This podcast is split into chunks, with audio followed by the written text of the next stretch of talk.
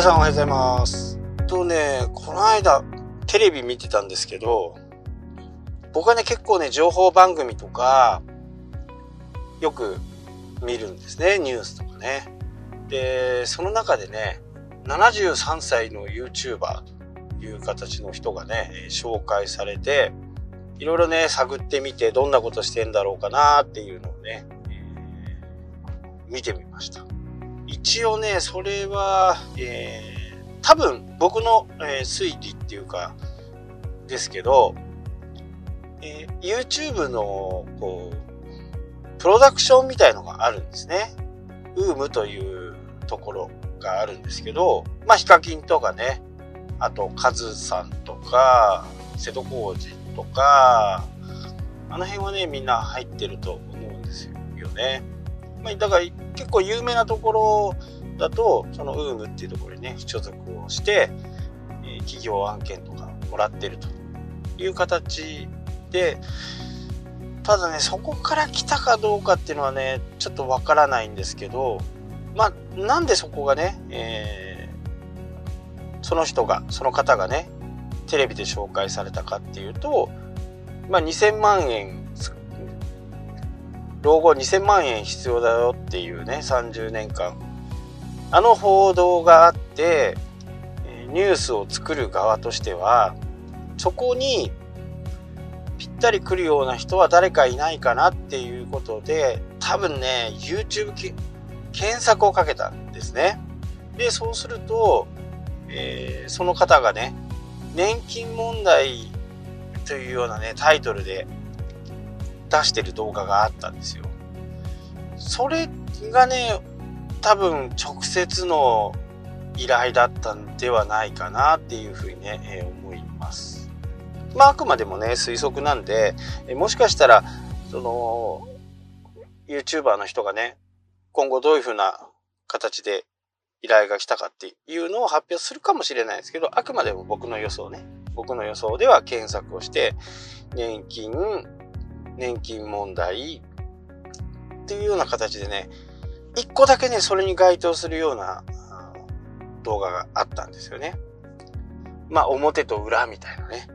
そんな感じであったんで、そうするとね、なんか、こう、土妻が合うっていうかな、スッと入ってきた。で、えーその方の物語がね、少し3分ぐらいの番組になったかな。まあ、なぜ YouTuber になったのかって。1600本ぐらいね、えー上げていると。で、ライブとかもね、あの、頻繁にやってます。もう1週間に2回とか3回とかね、1時間とか、1時間半とか、そういうライブをね、えーどんどんやってるんで、チャンネル登録者数が増えるのはね、これは、あの、ウームに入っていることで、チャンネル登録ってやっぱり増えるんですよね。で、毎日やってることで、チャンネル登録者数がね、結構増えてますね。あのチャンネル登録者数の数からいくと、本当に、年金以上もらってるんじゃないかなっていうぐらいのね、チャンネル登録者数でしたね。まあ、すべてをこう、YouTube にね、えまあ言い方はね、あれかも、間違ってるかもしれないですけど、ちょっとさらけ出すみたいな。ね、コンテンツの内容はね、70歳のメイクアドバイスとか、まあ女性らしいね、ものとかね、ねその、ゲーム実況もやってるんですよね。ゲーム実況ね。なので、その年代年代に合わせたね、えー作り込みを、ができればね、全然問題ないっていうことですよね。自分の年代に合った人たち、自分が、えー自分が見てほしい人たちにね、どうアピールするかっていうことでしょうね。なので、こう、画質とかね、そういうものを素人、まあ映像の素人にね、お客さんは求めてないっていうことですよね。これがね、映像のプロとかっていうんだと、やっぱ画像を見ちゃいますよね。画像とか作り込みとかね。まあ、プロじゃない素人だったらね、あの、本当取って出しでね、十分かなっていうね、えー思いはします。で、プロだとそこでお金を取るわけですから、ね、やっぱりいい品質じゃないと、お客さんも取れないでしょうしね。なので、自分がこう、来てほしいお客さんは、どういうことで悩んでるのかとか、腰が痛いとか、肩が痛いとか、目が痛いとか、簡単に言ってしまうとね、腰が痛いっていうと、まあ僕みたいな中年ですよね。もうそろそろ老人、老人にはなんだよね。で、こう目が痛いとかっていうと、こうスマホのやりすぎで、スマホックで、ストレートネック。っていう風な形で、こうジャンルを分けていけばね、そこを動画の中でね、動画の中っていうかチャンネルの中で一つ一つの番組をターゲットに分けてやっていくと、また効果が高いかなと思います。まあ、ストレートネックで悩んでる方とかはやっぱりいると思いますしね。今後はね、年齢層が高い人たちのストレートネックっていうのはやっぱりあると思うんで、この辺をね、どうやっていくかっていう部分ですね。まあやっぱりね、見ててね、あの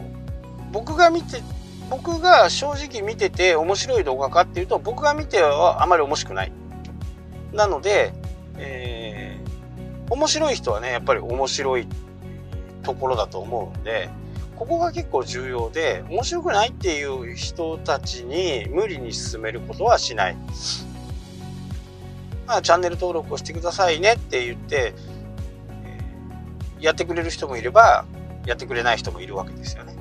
なので、ここはね、え一応お願いしとくと。